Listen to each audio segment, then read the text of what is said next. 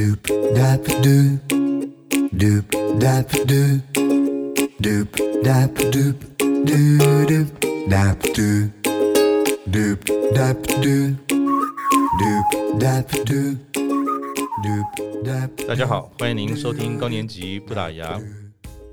你喜欢喝咖啡吗？你喜欢是喝的是美式的黑咖啡，还是意式的 espresso 呢？各有特色，但我啊是比较喜欢 espresso。我们今天来宾陈立杰 Regis，过去的呃工作上的好朋好伙伴，他本身哈也有像是这个 espresso 一样的这种人生跟职场的经验。他在广告、人力资源还有消费品产业哈有非常完整的经历。他非常善于啊分析观察。长期关注呢国内外社会的趋势，还有这些年来啊，他有很多特别的职场经历，加上哈，他对于中年人的职场现状啊，有不少特别深刻的体验。我们今天呢邀请他来呢，这个新单元，这个单元叫做“五十知天命”了吗？一起来聊聊五十岁世代哈，我们相关的这个社会的趋势，也请他来分享他有趣的浓缩人生的故事。Regis 好。哎，Simon，你好，我是 Regis。嗨，哎，你今天一身红啊，就晒得很红，是是去干嘛了？哎，其实就是昨天最后一天嘛，暑假最后一天，嗯、然后带两个儿子去海边冲浪。哇，酷、哦！对，因为今年的暑假，我们跟儿子有一个约定，就是说他必须要学一个新的或一到两个新的运动。嗯，啊，冲浪是我们另外一个首选。嗯，啊，一冲下去受不了了，这小孩子都忍不到，忍不住，最后一天的时候格外要求再冲一次。对，所以昨天我在 FB 上看到你们这个一家的这个照片，有一个小照片，其实蛮好。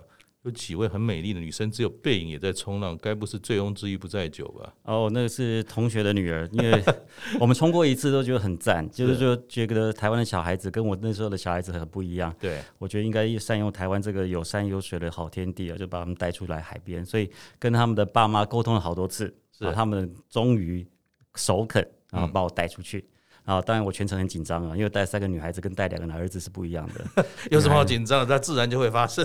对，就是三个三个女孩子，我又担心他们晒伤，又担心他们的眼睛红肿，又担心他们受伤等等。对对对，儿子就不用管了。对。好，那我们言归正传，不然我们本今天等一下就要喝啤酒了哈。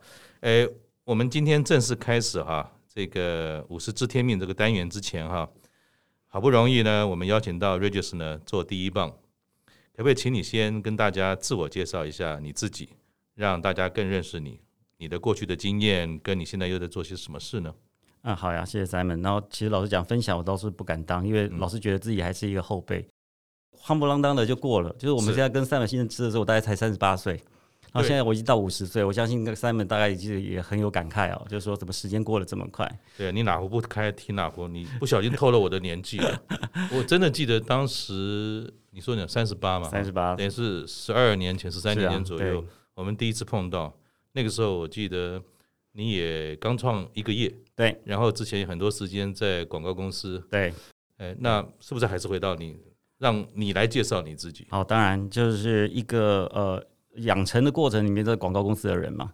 但老实讲，这十多年的过程里面，倒是也看脱了很多的人性的的地方，我觉得还蛮有趣的。嗯，但呃，实话说，其实还是希望能够跨界或者转行一下。嗯，啊，当然有一个有一个机会可以跟 Simon 碰上面，我们来到人力银行。嗯，那在人力银行担任行销主管这么多年的过程里面，当然有看到一个互联网的市场。嗯，看到更多的人，而且人是扎扎实的每个个体。嗯，而这每个个体各有它的酸甜苦辣，然后各有各的故事等等。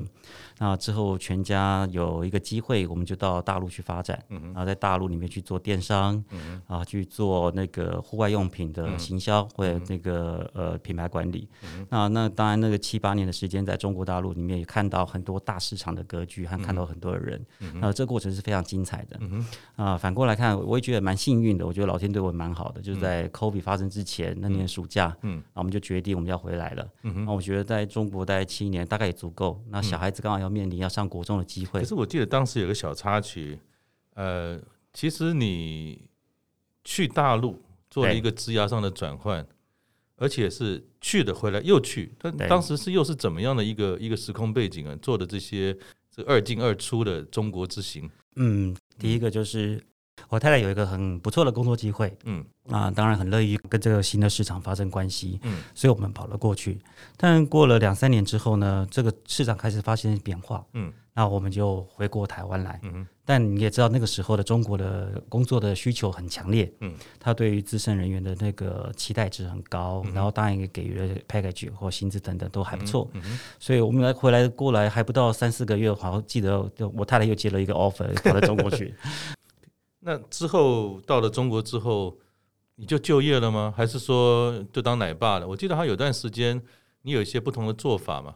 对，那个时候有一天做法就是说，呃，一个方面的话，小孩子还不是很稳定，嗯啊，那时候他们还是国小的年纪，对，对啊，第一个就是先用奶爸身份让我。太太能够安心就业是啊，那我太太经常 travel，然后我觉得这个也是一个还不错的一个选择在工作上面。嗯，但就我的身上来讲的话，可能更以家庭为重，所以某些程度的话，我在家里花的时间比较多一些些。哦，那个时候也真的有机会一个比较放松的方法去看这块市场。所以你你当时其实在，在呃，我们讲说一零四，嗯，已经是一个非常高阶的主管，嗯，而且是行销长嘛，嗯，啊，那为了太太的职涯。其实你也没有说，呃，他今天去那边当总经理，你也去再去另外一个地方，呃，找一个不错的工作。因为当时的时空，其实在人力市场上面需求很旺盛。对，好像你没有走这条路，你反而就回到了家里面，呃，把家安定好，然后照顾孩子等等，在你在职涯上的这种考量。才做了这个决定吗？哦，当然，这个这个过程我刚才提到，也说非常呃揪心的过程。嗯，因为当然我跟我太太两个人对于工作的期待值和要求是在蛮高的。嗯，但是总不能两边一起转，然后小孩子在那边就自生自灭。好，这个是第一个。所以对我们来讲，最重要的排序应该是家庭。嗯。啊，特别是在我个人身上，其实说，呃，当我太太在那边，对于在中国各地去晃晃的时候，我一直希望有一个人能够去稳住这个这个家，然后让这个小孩子稳定。嗯，所以某些程度，在那个时候当下，我第一次有人生所谓排序的概念。排排什么序？可不可以简简介一下？排序，因为资源有限，跟欲望无穷嘛。嗯，呃，所以排序的意思是说，当我们面对呃我们的资源就这么两条命的时候，还有两个小孩。嗯。啊，欲望无穷，是我们都想做很多事情的时候呢，但我就必须要把我的先后顺序排出来。嗯，所以那个先后顺序，第一个对我来讲就是家庭，嗯，这毋庸置疑的。那如果以家庭为中心的话，啊，至少在这个稳定性上面会好一些些。所以第一个，先把家庭安好。嗯，那我现在到这个时间点里面也看，也还蛮庆幸当初做了这个决定。嗯，原因是因为我当我看到很多像我这样的年纪或背景的人，要以准家过去或者一个人过去的时候，当工作放到排序的第一名的时候，通常会造成另外一边的不平衡。是，那这不平衡一旦发生的时候呢，通常是难以挽回的。所以到目前为止，从四十五岁到现在，可能叫是五十岁了，倒是还庆幸那时候我们跟我太太做了这样一个决定。可是后来你还是有有出来工作嘛？那那又是什么原因促成你说，哎，把家安顿好了，孩子好像没问题了？其实太太也是要整天飞过来飞过去。嗯，那又是什么让你说，哎？这个这个再出来江湖上霍一霍，哈，本身性格的关系。那其实老实讲，还蛮喜欢竞争，嗯，还蛮喜欢去一个新的市场去看看走走，嗯，所以选的一条路又不太一样。我们选的是互联网，选了电商，在一个传统的呃家用品的公司里面。嗯，那当然，透过电商的角度来看，这个中国市场就跟大部分人看的东西又不太一样，所以这对我来讲是一个很大的新奇刺激。嗯嗯，那另外又有一个机会，可能是跟呃欧洲的户外品牌有关，他在中国做的不是很好，嗯，啊，重新呃结束这个品牌，再重。重新进入这个品牌的时候，那我又觉得自己好像在电商、在品牌有些机会，那我可以进去做一些服务。嗯，所以这一旦投入下去的时候呢，我又看到一块新的市场，嗯，好像把我之前从广告公司到 Internet 互联网。到品牌管理，到供应链管理这一块，全部都串起来了。嗯、所以这个过程就好像是把我的一些武艺把它呃完整起来。嗯、所以我某些程度我还蛮幸运的。我老实讲，我真的蛮幸运的，嗯，在那么有限的时间里面，像是一个浓缩的这样一个概念，嗯，把这些经历啊、阅历啊或者资历等等，把它收缩在一个很单纯的一个个体里面。嗯、所以老实讲，我是蛮幸运的。所以后来你在中国就是纯粹的工作吗？就是在一个企业里面工作，还是也有各种不同样的这种，有创过业，也有做一些像是 freelancer 自由的这种工作者，当时有吗？呃，当时担任 freelance 在中国里面比较少一些些，嗯哼，倒是在台湾里面比较多。回台湾之后，回台湾就比较多。就我们在在大陆七年之后回到台湾，嗯、那我就成立一个小小工作室。嗯，然后这里面其实最主要是负责一些呃商务的管理、嗯、电商或者叙事整合等等。嗯、我觉得这是一个有趣的尝试。嗯，当然在之前的话，很早以前我们在公呃在认识之前，我也成立一个小小工作室。嗯、是啊，是啊，这是一个完全不一样的体验。所以、嗯、呃。比较像 freelance 或者是企划的一个那个负责人来讲话，大概就是回到台湾这一段时间是比较完整的。嗯哼，嗯，待会也想跟你多聊聊，就是你好像有一种就是说不安于不安于世的这种心，但是你也很清楚的说，在一个职场上，尤其慢慢进入中年，孩子大了之后，哎，看着这种太太的职涯的变动，那你又愿意说放下，能够花更多的时间来把家照顾好，所以。好像你用“浓缩”这个字，我可以有的体会是说，好像是一种变色龙的方式，某一种身份就会跑出来，而你要收回来的时候，又可以重新去定位自己。这样的这种，呃，我们讲中年的经历啊，会不会又是一种好处？但是又会是一种无法累积单一领域上面的累积效应的话，会不会对你是一种困扰？哦，这当然，就是我们先讲不好的地方好了。嗯、就像您刚刚讲的，身为变色龙的话，当然最大的目的是为了求生存。当然，对对，所以在不同的市场、不同的工作的呃环境里面，变色龙的出现的话，都是让自己想办法在这个当下快速的取得自己所要的东西。但变色龙的确有一个很大的问题，就是它没有办法很很深的去积累一些经验。哦，人脉和知识，那这点是一些是一个很大的一个罩门。嗯哼，那也因为这个罩门的关系的话，我很早以前就吃了过不少的苦头。我举个例子，比如说，我记得我们刚认识，然后呃呃是加入一零四之后，那其实我们那时候我很害怕每个礼拜的周会。为什么？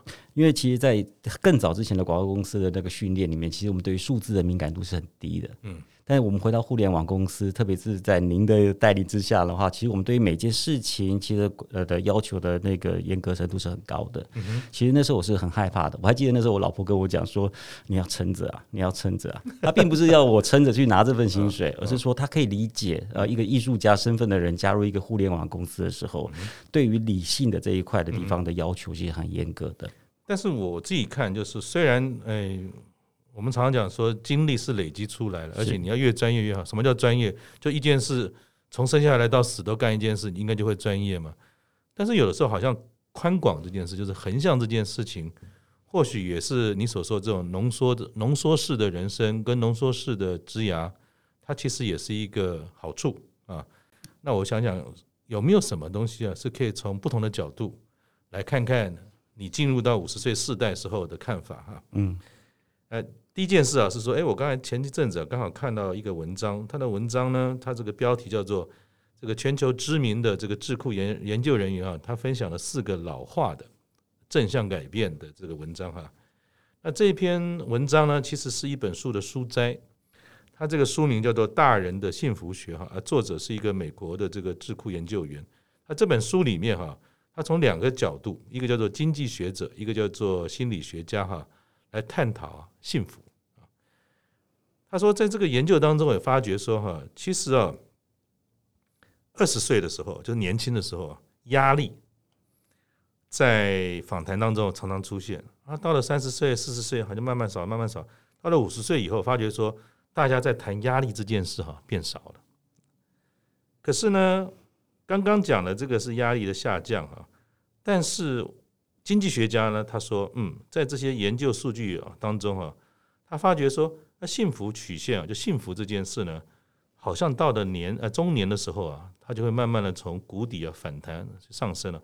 所以好像我们如果从视觉的角度来看哈，不同的年纪，从年轻一直到二十三十四十五十岁以上，针对两件事情，一个叫做幸福，一个叫压力哈，好像它会有个交叉点，刚好就在这个五十岁上头哈。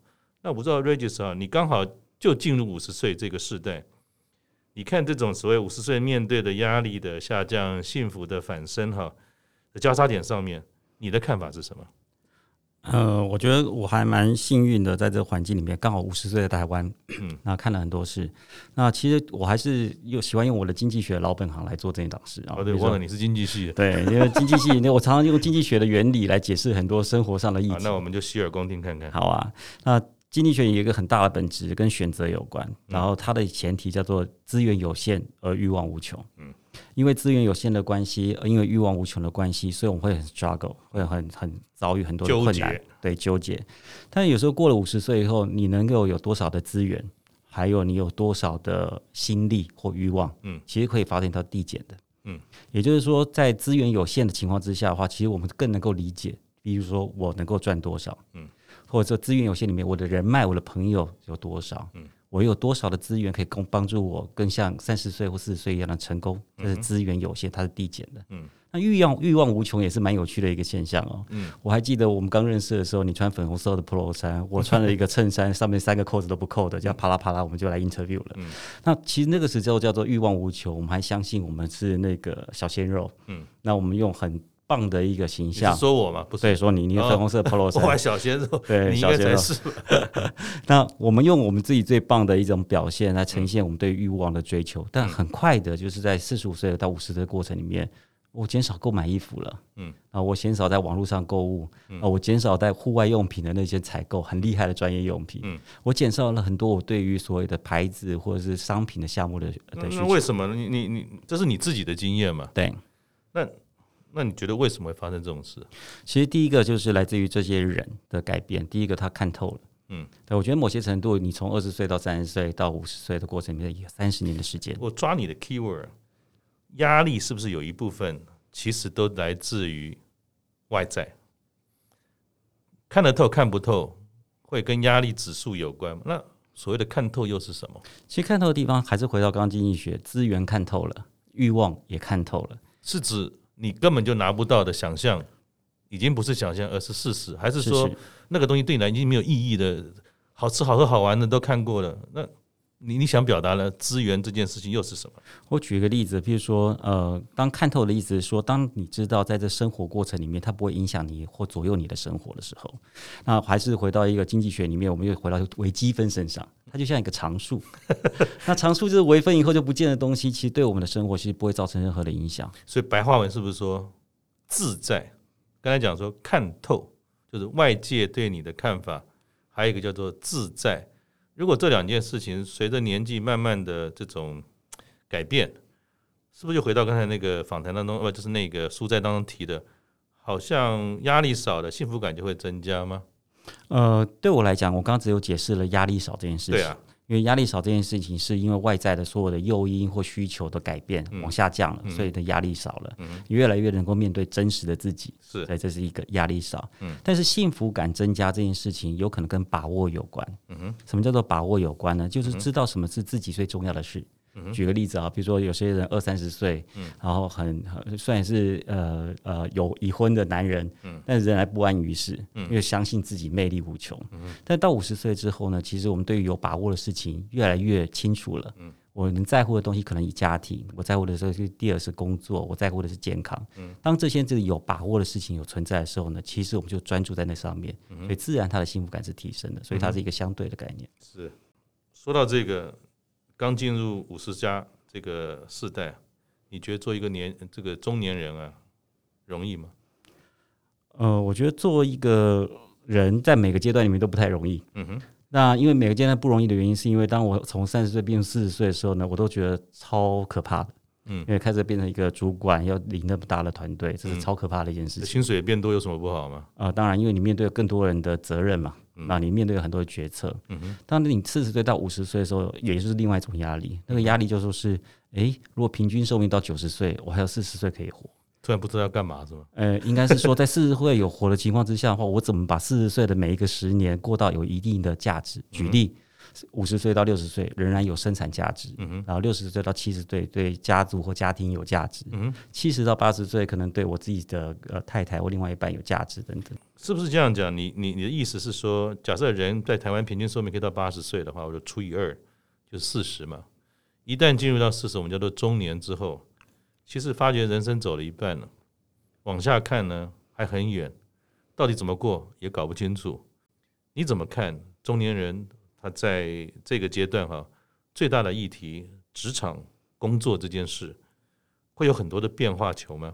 那你自己的经验跟你看到你的同才或者朋友，他们又是怎么样的一个面貌？分享一个经经历好了，嗯哼，就是说前一阵子我在一个公司服务，那这个公司里面的团队里面全都是很年轻的。年轻的男生女生是，所以多年轻呢？大概二七八岁到三十二岁，甚至三十五岁，对我来讲都叫年轻的。嗯哼，OK。那每次在面对所，譬如说 social media 社交媒体、网络的操盘的时候呢，嗯、然后常常丢了一个问题就给我，而且这个问题是接二连三。嗯，Riches，你有吗？你用过吗？你听过吗？啊，他意思是说，在 social media 里面有这样的 KOL，你听过吗？有这样的工具，你有吗？在他们认知里面的话，五十岁以上的都叫妈妈未接，我爸爸未接。妈妈和爸爸最大的工具是什么？不知道。Line 和 Facebook 是，所以他用 Line 来发早安图，用 Facebook 来追踪儿子女儿的行踪。嗯，事实上，这群年轻人都认定了这群所谓五十岁以上的家伙，嗯，然后他们全部都是一个老灰啊，老灰啊呢，其实是不懂这些事情的。嗯。嗯所以在这个时候，这给我一个很大的一个冲击的地方是说，其实我们已经被贴上一个标签，就是五十岁以上的大叔，你是不懂这些事情的，你是不理解新的市场的操盘是什么。但事实上是这样子吗？呃，的确，我在后来的观察里面，不管我在我的客户端身上看到，在我自己的作业上面看到，我的确看到很多人的五十岁以后，其实抱着的态度其实很有趣。嗯，那有趣的态度叫做是我维持稳定。嗯，第一个，要么就尽量少说话。嗯哼。要另外一种，就尽量多说话。嗯哼，少说话的人是避免犯错，因为他有十年要过。嗯哼，多说话的是刷存在感。嗯哼，然后希望能够自己来看到说，我还在举手，我还活着，我还有贡献。但是我在你身上看到的就是不稳定啊。对，你做东做西有各式不一样、各式各样不同的工作的经验。当你在决定要做一个正职，当你决定不工作为了家庭，你当你决定要做一个顾问或者说自由工作者。你这样丰富的这种好几好多重不同的身份，我可以想象一个年轻人在工作的前十年，我们常常说你是多样化的，也蛮好的，去看看不同的角角落。但是，一旦成为一个中年人之后，就像你刚才讲了，平稳啦、稳定啦、可预期啊。虽然有的时候年轻人会觉得好像大叔有些事情不太了解，但是说难听点，Who care？可是你为什么有一个这种？变动却是一个常态的职涯，但是很多人却认为中年人这样做是有很大的风险。你怎么看？某些程度，我认为是还是回到那个假设平均的余命，嗯，所以我们是活到八十岁到九十岁。嗯哼，那接下来还有三十年的时间要过的时候呢，到底有什么样的力量可以催促我持续前进？嗯哼，那有些是一些家庭或工作的经验，让我有一些很深刻的感觉。譬如说，我拿我的长辈为例好了。嗯我们的上一辈的父母亲这一代，其实，在现在虽然可以颐享天年，但某些时候因为病痛，因为一些遗憾，他其实其实锁在家里面的。我不希望这件事情发生在我或我家庭身上，这是第一个。嗯。第二件事情是我们处于这个五十岁这个年代里面，其实我会发现变动是一个市场的常态。嗯，那这个市场常态一旦出现的时候呢，其实我们要做的就是适应它。嗯，适应它的前提就是变动。第三个很有趣的地方是，可能是个人的关系。我对于人这件事情就是格外的好奇，对，所以我透过工作或者不同的种类的工作，去认识更多的朋友。啊，这一认识不同的朋友，可以让我更多的丰富，啊，更多的故事可以跟大家分享。所以，太多的未知，其实对中年人来讲，面对变动，好像是一个常数了，而不是一个或有的东西啊。那大家也说，哎，你到了中年啊，反正体力啊、热情啊，各方面都在下滑了。大概没有机会啊，再攀登一个高峰了。你怎么看？嗯，如果我们谈高峰的时候，通常就是用一个平面的逻辑来思考。那怎么说呢？就像我们去爬山的时候，我们面对的高峰，就是我们在地图上面的，比如说是三千七百米，或者是两千八百米，我克服这种高峰。嗯。平面的概念就是从我从海拔零。走到三千七，然后再又下来，嗯，所以我们认为的人生该高峰就是单一的面向，嗯哼，二维的思维，嗯，那在我心中里面的蓝图比较像三 D，嗯，比较像是旅程，比较说是探险，嗯哼，这个逻辑很有趣就是地方是，当我把这个图从 two D 的逻辑来看，看成是整个台湾的时候，嗯，它有点类似说，我们假设要从台中走到玉里，花莲玉里，嗯，中间要越过那么多崇山峻岭。嗯，我可以选择直上直下，求最快的时间，做最好的表现。嗯哼，我也可以尝试的是绕山伴水，慢慢的来体验中间的过程。嗯哼，那某些程度呢，这就是我们在定义不同的高峰的概念。也就是说，传统来讲，我说在过去浓缩的时代，我的的前半局，前半场的球赛里面，你们浓缩，我希望能够尽可能取得最快的薪资的增幅，最多的抬头，取得什么成就等等。但这过了五十岁之后呢，突然就这个局就突然打开了。嗯哼，那局打开来的时候，我看到的是一个一个很丰富的生态，而我值得我去那边绕来绕去。嗯哼，啊，这个绕来绕去的过程，这个充实感是我特别喜欢的。嗯哼，所以不一定只追求单一，可能更年轻一点的时候，呃，四十岁之前，职务啦、薪资啦、经历啦啊等等，那是一种高峰的衡量。现在说不定追求的不是高度，而是宽度。当有不同的思维的时候。也不能说中年没有机会，或许用高峰不是很适合，而是说有没有在创造另外一个空间？因为空间是可以创造出来，而不是去追求的嘛。是的，再来哈，呃聊聊日本。诶，日本哈有一个职场的报告，也是最近才出来的。他说，日本职场啊有一个叫做“哈达拉卡奈奥吉桑”，就是不工作的大叔。那我去读了这个文章之后，发觉说，其实就是摆烂大叔可能更更清楚哈。不工作好像就是不想工作，其实不是，叫做有工作但是摆烂的大叔，在日本的职场里面充斥着。那他们有一篇这个调查哈，有将近啊是五成的这种呃二十到三十岁左右的年轻世代，他来访问他哈，他们认为呢，年长员工哈。大概就是五十岁以上或者中年以上的这些先辈、这些前辈，他们很知道怎么摸鱼。他们也觉得老员工最爱讲一些废话，很会放空，而且呢，他们这年轻的一辈啊，还真的不知道怎么跟年纪大的欧吉桑这种员工先辈啊怎么相处。那你刚才也谈到说，其实你在电商。在这种呃消费品产业啊，甚至在广告业，其实你也跟一群不少的年轻人哦，而且是跨世代的这种呃同事的工作，你真的有看到这个现象吗？还是你有看到不同的面貌？不论在台湾或者在呃中国，呃，我觉得世代这件事情先讲大的好了，它基本上是一个伪命题。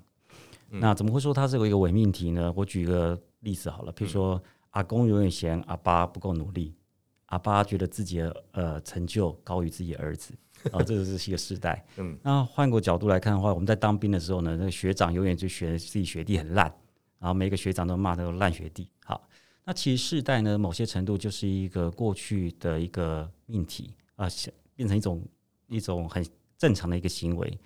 那我会举这样例子的地方，是说，其实不是要去害怕世代，而是世代这件事情的呃落差，反而是一个文明推进的一个很重要的动力。如果真的这样，我刚刚讲阿公骂我阿爸，我的阿爸骂我的话，那其实这个时代其实是不会进步的。可是我我我觉得这个这个调查有趣的地方是说，以前我们常常会发现说，是从年长的人看年轻的人，然后开始产生某种名词，比如说，哎，以前叫做草莓族。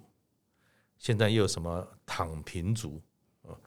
好像都比较是这种资深的人在看这个后辈的感觉。可是这个很有趣的是，年轻人看他的长辈的时候，他用一个叫做“不工作大叔”的这个名词来形容这个世代。那好像这当中有很多的落差哈。那真的大叔都是那么鸟吗？会摆烂吗？我不能说大叔一定会摆烂，但大叔一定懂得很懂得怎么摆烂。那也就是说，摆摆烂这件事情是，可不可以分享一下？摆烂这件事情其实跟自己对工作的态度有关嘛。嗯，你是积极的和不积极的人，你的行为就不一样。嗯，那。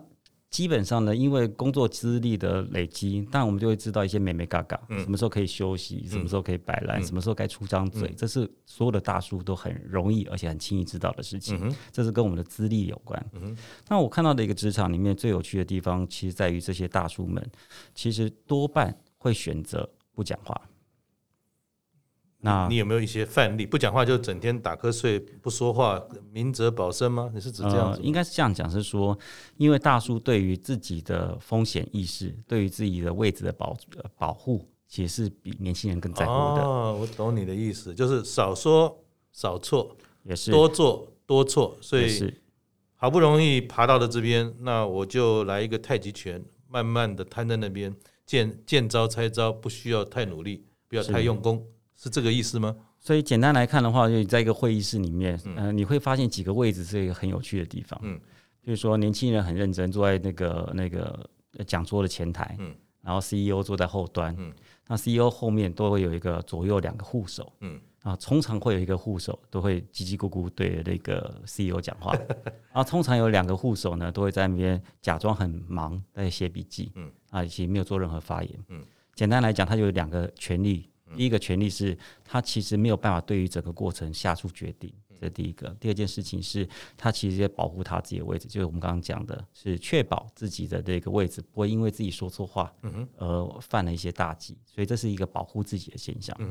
但反过来，又有些大叔又很爱讲话哦。那怎么样讲话？我举个例子，比如说这些大叔就会叽叽呱呱跟你讲说这不行，那个不行。啊，或举个例子，我当年啊怎么样子，嗯、我拿什么样的薪水？嗯、这互联网，这谁谁谁是以前我的同辈，嗯、然后有人住同一个宿舍等等。嗯，那这些事情其实，在古今中外，到大陆到台湾，其实都是一样的。啊，对我来讲，这个不是叫世代的差别。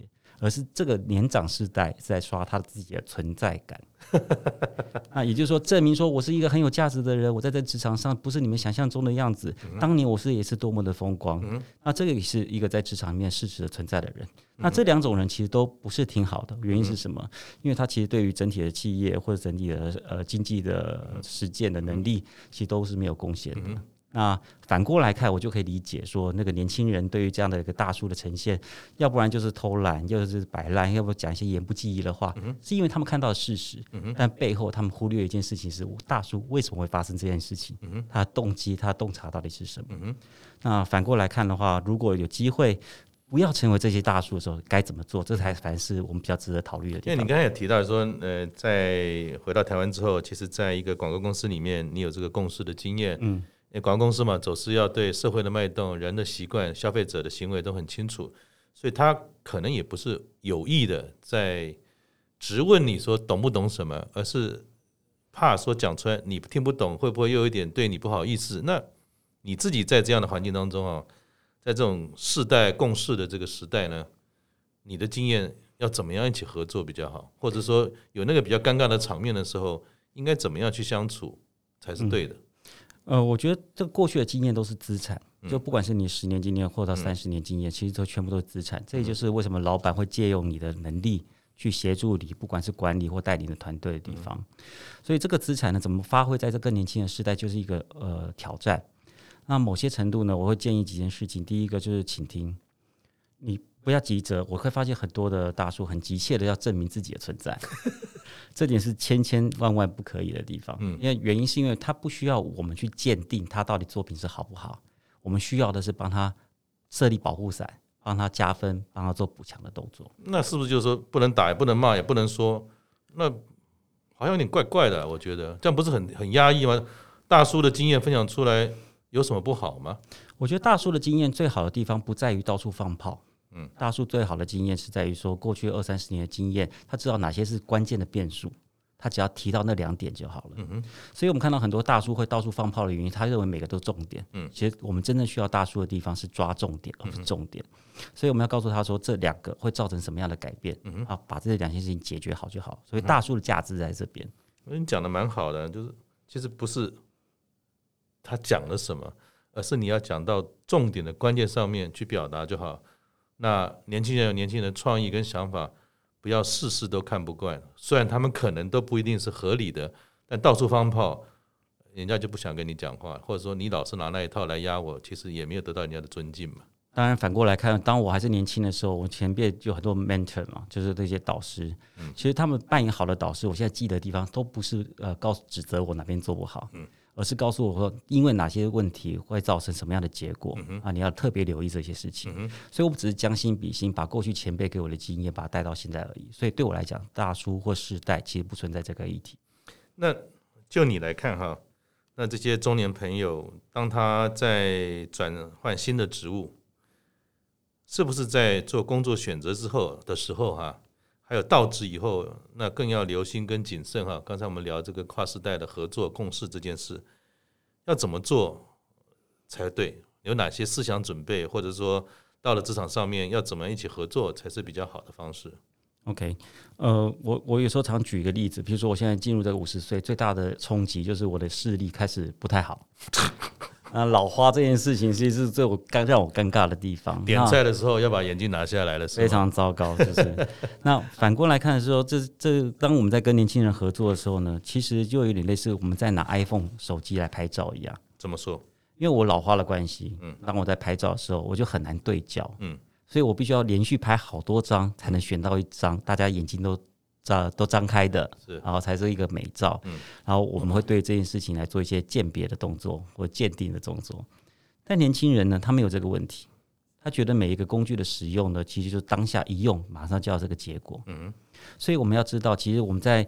不管举一个刚刚讲的老化的例子来讲，其实我们先天上就是跟年轻人是不一样的，嗯、所以我们速度会比较慢。嗯、真正的关键是在后面，嗯、就是我们不是去鉴别这个这个作品好或不好，嗯、这个照片拍的好不好，因为好不好这件事情在年轻人身上，他们认为理所当然要好。嗯、所以我们不是对于单一个案来谈它好的地方或不好的地方，嗯、而是说怎么样去善用其他多元的工具，让我们的作品变得更好。那这件事情善用工具这档事呢，反而是大叔里面都很欠缺的地方。嗯、我们太习惯用我们的过去的经验和工具去解决很多的问题，然后通常是很快的。嗯、但但是因为这个市场的改变太大了，对于互联网、对于 social 的观念的这些改变很大。其实我们应该学的是多元的工具的应用，嗯、啊，但帮助我们对于某些事情的鉴定或判别，啊，而不是用过去的经验来判断这件事情是好或坏。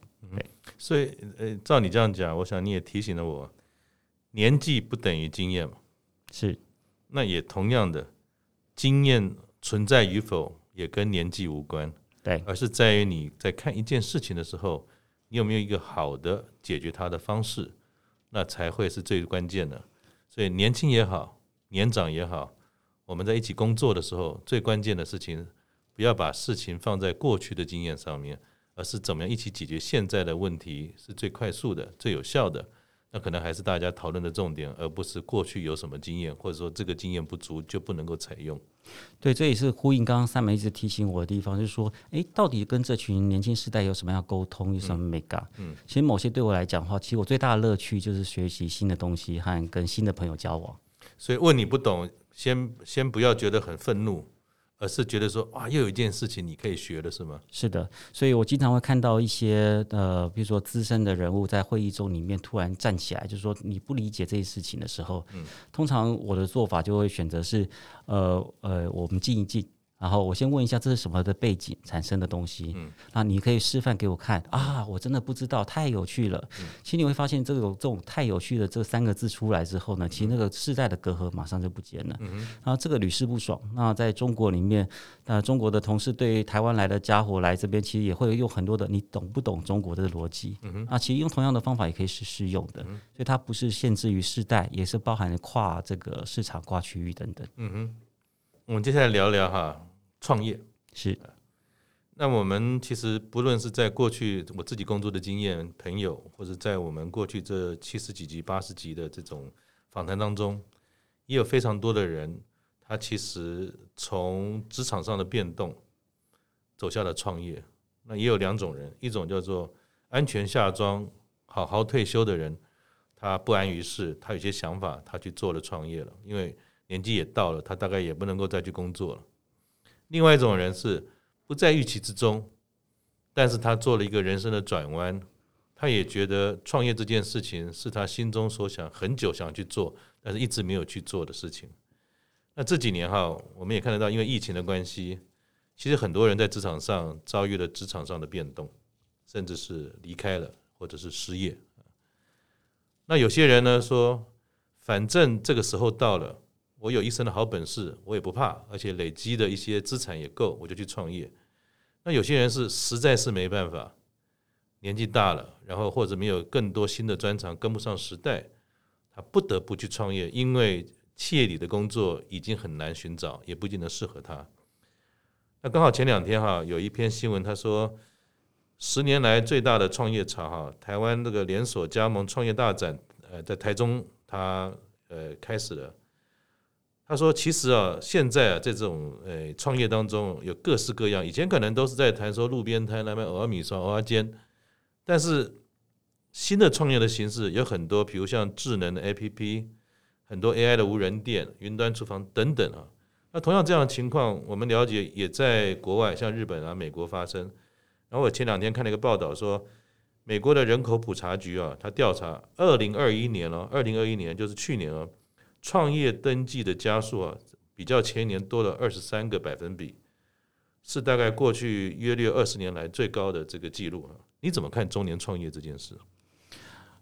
创业对对于中年大叔来讲是一个非常高风险的事情。嗯，其实我们认识的很多朋友，包含我自己也是，就是说创业这件事情不单纯只是一个 idea 的呈现。嗯哼，譬如说你在年轻人的那个孵化器里面，常常会听到我要解决什么样的痛点，我所以我发展的什么商品。嗯啊，类似像这样的沟通。嗯，但对于一个中年大叔来讲的话，他其实不单纯只有 idea 而已。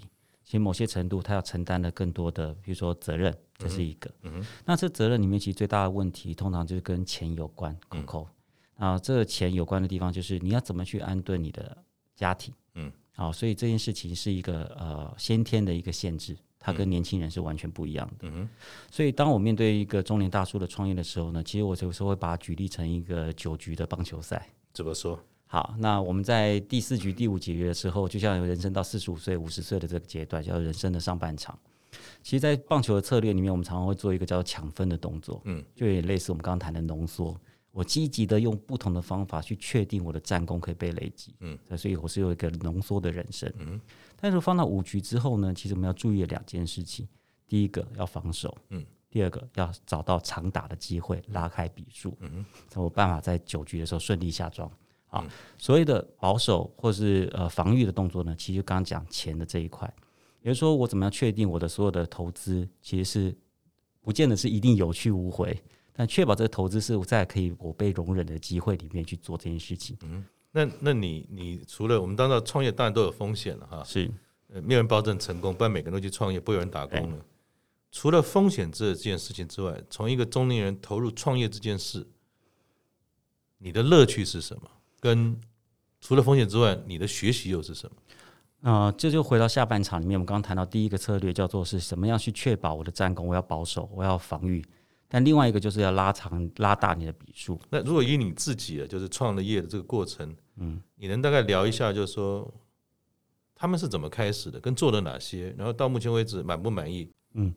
对于创业这件事情，我觉得最最挑战的地方，从一开始的所谓的热情满满，四十岁的时候热情满满啊，到五十岁面对的地方，其实是我的最大的学习，是稳定开发票的能力。嗯，对，当一个创业少了一个稳定开发票能力的时候，终究是一个想象中的乐园。那稳定开发的意思就是说，它能够确保有稳定的现金流的收入吗？是这个意思吗？当然，就是每两个月的时候，会计师或记账师跟你收发票的时候，就见真章的时候，嗯，你开了多少发票，就代表你多少的业绩。嗯，你没有业绩，其实没有办法养足你的自己的想象的可能的呃创业的范畴。嗯，所以当我们在中年的创业的时候呢，其实拼的不是 idea，嗯，拼的是执行能力，确保这件事情可以被发生。嗯，所以刚刚谈的最好的指标就是每两个月的时候交发票的时候，你开了多少张发票，然后缴出来多少的营收。嗯，所以这件事情一旦确定了。当然很值得去做长达去做它。最近的一次的创业，它是一个什么样的这种呃时空？然后你做了哪些的业务的内容？我觉得最近的一次的的专案里面，其实谈的就是类似像这样子，比如说相对时间比较长的顾问服务。而这个顾问服务可以摆月份、摆时数，可以稳定的告诉他说，在一个半、一年半之内或两年之内，我会提供什么样服务，建立什么样的指标，达到什么样的结果。一旦这个东西被确定之后呢，买家然后企业主那一端都会买单嘛。啊，第二个东西就心里比较踏实，接下来的十八个月到二十四个月里面有稳定的进账，这是第一个。第二件事情就是在要发掘第二个客户。也许在第六个月或第十八个月的时候就要出现，他能够接续你的现金流。那通常一个人的单人公司里面，在十八个月里面有两个稳定的客户可以给予开发票的机会的时候，基本上这一个人大概就稳的，那就不会那么慌张。所以我比较建议的地方是，对于风险里面做小心的抵御，但是对于长打的能力、拉开笔数这件事情，先确保你有一个 business 可以是稳定长期开发票的，这是最最务实的地方。嗯哼，最后啊，呃，我们有一位非常棒的这个来宾，我很喜欢他，嗯，就是我们的乐活大叔施生辉哈，他有非常多对于人生、对于这个中年，甚至到了高龄啊、高年级这个阶段的一些呃分析跟分享。他说，有不少记者很好奇问他哈，你那个时候啊，四十多岁哦，失业在家，而且是蛮好的这种职务哦。从一个呃券商的这个过程中退下来，他最恐惧的是什么？他说，大部分人啊都担心啊经济问题，就刚才你谈到那个风险创业这件事，他说我其实也没有放在特特别放在心上。其实让他最担心的是失业在家会不会社交圈啊就逐渐萎缩了哈？你怎么看这件事？嗯，这里也可以分享一下我从从一个小孩子身上学到的东西。嗯，怎么说？呃，我记得我们十年前搬到上海的时候呢，小孩子的功课几乎叫做没有压力。那我过了一个月的时候，我很紧张，我跑去。我记得他是念外国学校嘛。对，我跑去问那个美国籍的校长说，发生什么什么事情？为什么我们小孩子没有功课，没有检定，没有什么测验？他说没有压力，每天开开心心。嗯。他就告诉我，而且很和蔼的、很很坚定的，又很和蔼的告诉我一件事情，就是说，在学校我们只教三件事情：read 阅读，嗯，play 玩耍，嗯，三 be social 让你有一个社交的能力。那这件事情对我影响很深，它会影响我对小孩子的教育，当然。那现在这个时间点，你没有把它翻出来的时候，我发现很有意思，好像对小孩子的教育跟对于一个大叔的教育是很像的。嗯哼，怎么说呢？那对 read 这件事情的话，也也也许老花没有办法看很多，但在某些程度暗示的地方是尽量的是涉猎更多的知识。对，就像我们刚刚一开始来讲的，就是说有更多的工具是我过去的经验没碰过的，嗯、我们要持续好奇，对这件事情持续把握住。所以 read 对我来讲是一个摘取新工具或新知识的地方。嗯、play。其实我们更有值得的地方，是我们有更多时间，然后更清楚的呃脑袋去享受或去游走在所谓的创业和生活之间。嗯，所以享受这段过程，嗯，而不是把它变成一种压力。对，对我来讲挺重要的。嗯，第三个，be social。嗯，其实我们在台湾人的社会里面，其实很不在乎 social。嗯，那 be social 对我来讲叫做与人为善。嗯。啊，不单纯只是社交能力，而是对于不同世代的人、不同的朋友里面交往里面是与人为善。嗯、在某些程度也解解释了方才有提到的工作上面世代的差距的问题，因为与人为善的关系、将心比心的关系，嗯、你就知道你可以贡献更多的地方。嗯哼，那我想请教你啊，因为我记得当时你呃第一次到中国的时候也四十出头嘛，而且是呃在公司里面也是非常高阶的主管，到了中国之后。哎，我们说有一段时间你待在家里面，那个这个没有名片的日子，不论是跟家长的这种，哎，我们讲说 social 的时候，或者说走到外面跟朋友要想交新朋友，你要说啊你在干嘛？哎，我在看小孩。我不晓得说这种，哎，虽然有一点比较世俗的观点哈，当今天一个中年男子工作的关系回到了家里面。他会不会因为没有了这个身份而会产生一些困扰？就像刚才那个乐活大叔说的，其实有本事的人是不怕经济问题的，可他担心的是自己会不会缩在社交圈里面。一旦没有了名片，一个是不知道怎么介绍自己，第二个也不得不说，也不见得每个人想跟你打屁喽。啊，那我不知道你的经历是什么。也许我比较幸运一点，因为我三十五岁就过过没有名片的生活。因为第一次创业的时候，其实我有一个故事很有趣，就下午四点约客户见面，第一次约客户，那我才赶快跑到复兴南路里面去印名片。当印名片的当下，你们总是要一个 title，一个职称。哎，我可以写董事长，我也可以写总监，我也可以写自己是创办人，我还可以写我自己是业务经理。我到底要写什么？那个刻，那一刻，当下我就知道名片是没有用的。所以我比较幸运的地方是，当我三十五岁的时候，我知道名片上面的意义呢，除了它是一个有名公司之外，一旦你身对于身为一个大叔，你不是属于一个有名的集团企业里面，那个名片对你来讲其实是没有意义的事情。嗯、所以某些程度必须要很快的时间去累积自己的战功，拓扩广自己的口碑等等，这是神是该做的事。所以另外一个部分的话，就反过来就就也分享一下，那五十岁之后没有名片该怎么办？那用 Line 啊，那其实你会不会尝试用呃二维码 Line 上面的二维码跟人家交新朋友？我发现很多大叔不会的。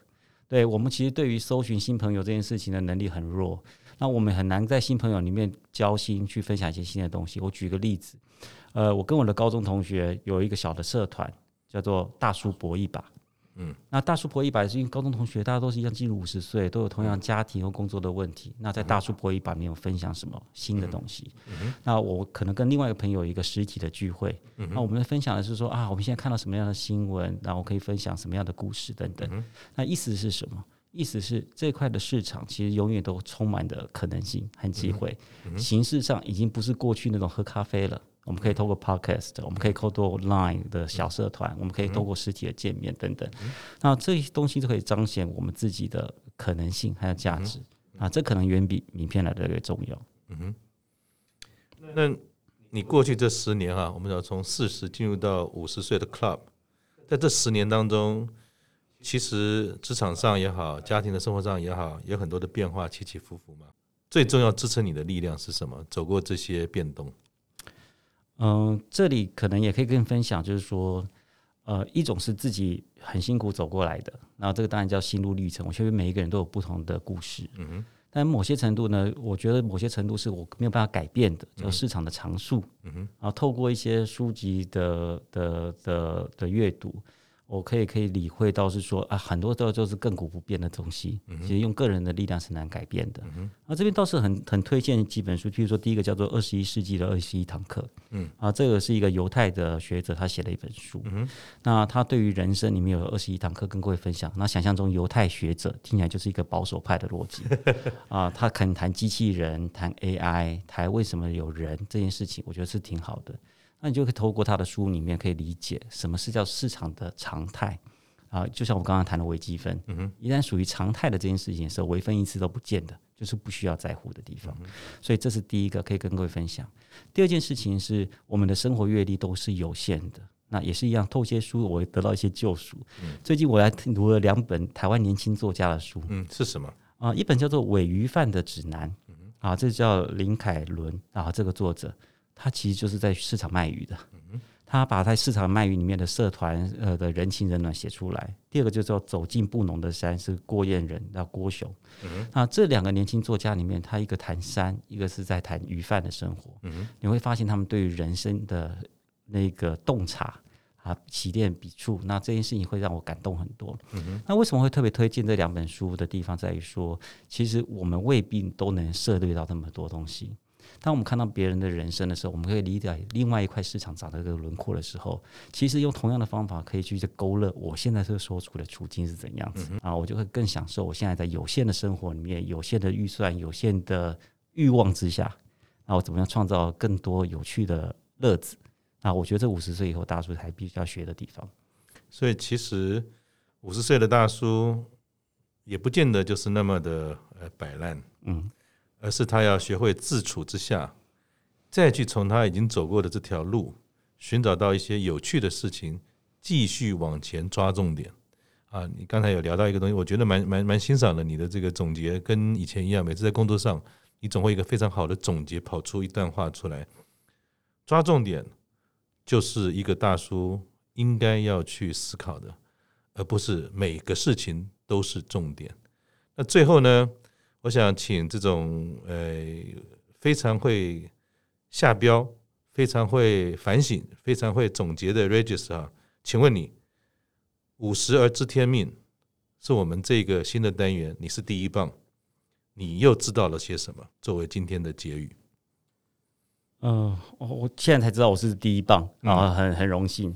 那我想年纪跟股价一样，我为什么谈股价呢？因为做大叔之后呢，诶。发现股价又是一个新的市场，以前从来不在乎的哈。呃，年纪跟股价一样，从来不要预设高点。嗯，比如说，我不要认为我的年纪就这样子了，预设高点，我未来一定走下坡。嗯哼。所以我刚刚他跟大家分享说，其实它不是二维的高峰或低谷的概念，而是一个三 D 的冒险的旅程。嗯哼。所以不要预设高点，然后预高了就卖掉，其实很可惜，因为高点永远会过高，因为你是好的股票。当然也不要因为妄自菲薄，说我一定会低下来啊。同样的逻辑，因为还有很多的有趣的路程或很多有趣的历险可以跟你呃发生关系。某些程度要保持诚实啊，保持诚实的对自己沟通，这是第二个。当然有很多事情不要再去碰它。举例，朋友找你去投资啊，投的奇奇怪怪的东西啊，哦，一定要慎思，因为你这里面前半生要累积很大的资产，后半生要好好守住。你要发展的是长打的能力，而不是雨露均沾的那种善人作为啊。所以回到股票市场里面，呃，它就很像是一个人对于一个人的解释，啊，像是大叔一样。那，刚刚我们也提到一个东西叫做创业。啊，某些程度，我认为创业是一个人生必要的一种学习。为什么说人生必要学习？如果可以，我可以更年轻的时候去创业，我可以更受到这种折磨和荼毒。那我可以更更更那种欣然的面对开不出发票的这种挫折，但这种挫折都会变成一个新的涵养过来。所以五十岁可不可以创业？当然可以创业，然后把自己的斤两垫一垫，然后看看什么事情是自己可以专注的。刚刚讲的抓重点这件事情，我们就执着下去，当然可可以的。好，所以这是分享。谢谢。呃，我想 Regis 这么丰富的浓缩人生哈，从一个高阶主管到 freelancer。也当过非常棒的奶爸，然后也在从创业中看到了很多人生的起起伏伏。第一棒一定是强棒，谢谢他，我们下次见。谢谢 Simon，谢谢各位，拜拜，拜。